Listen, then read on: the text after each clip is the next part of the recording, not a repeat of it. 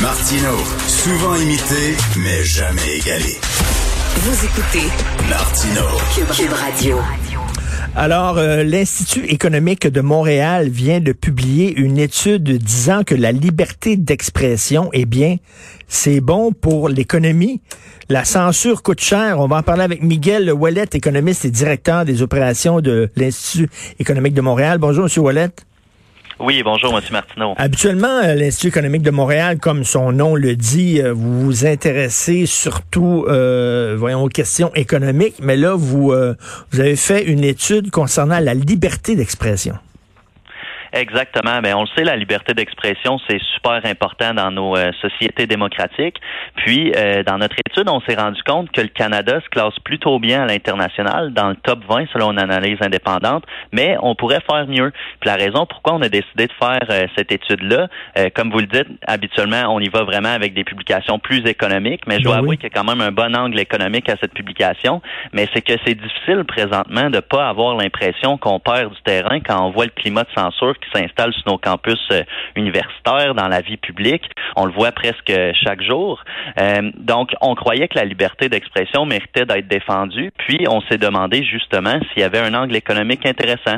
Donc, en faisant nos calculs, on était en mesure d'estimer que le PIB du Canada augmenterait de 2500 dollars par personne annuellement si on défendait aussi bien la liberté d'expression que la Norvège. Donc, c'est pas rien. Ben, non, mais comment vous pouvez arriver à des, à des- des chiffres de même? là? Je, je comprends pas.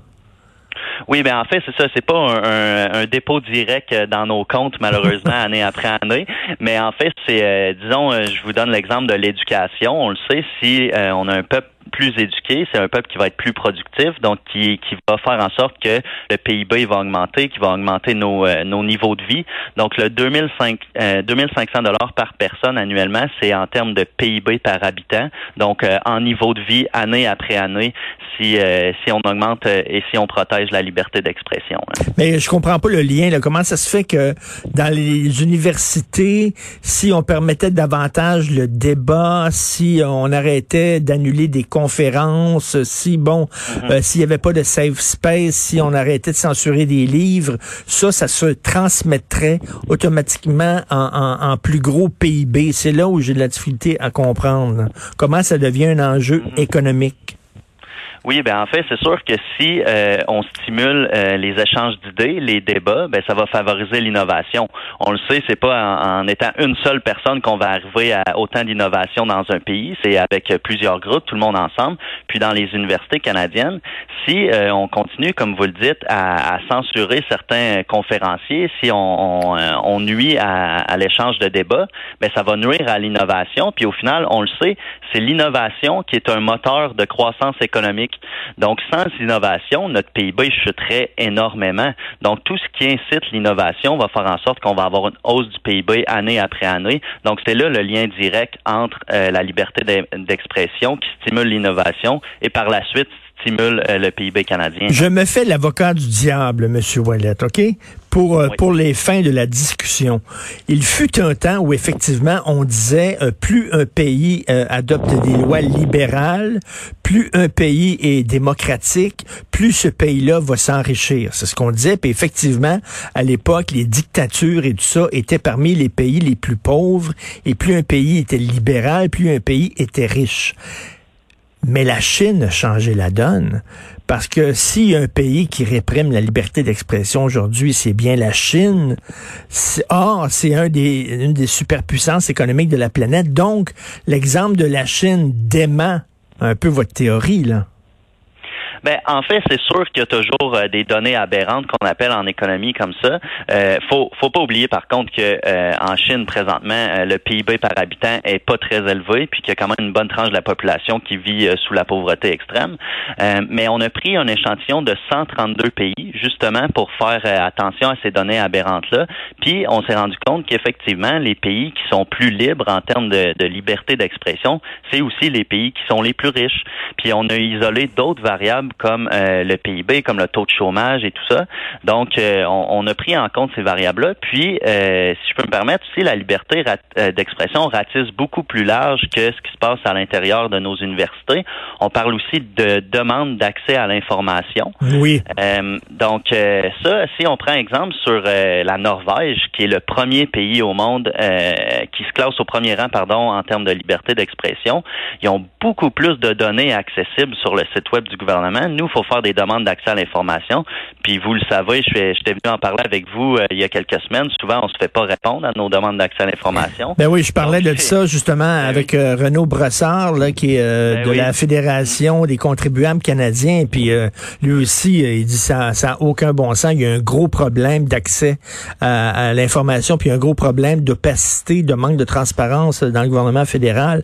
Donc vous, ce que vous dites, c'est tout ça va ensemble. C'est un package. C'est-à-dire que s'il y a plus de liberté d'expression, s'il y a plus de droits individuels, euh, etc., tout ça se transmet en, en, en plus gros PIB.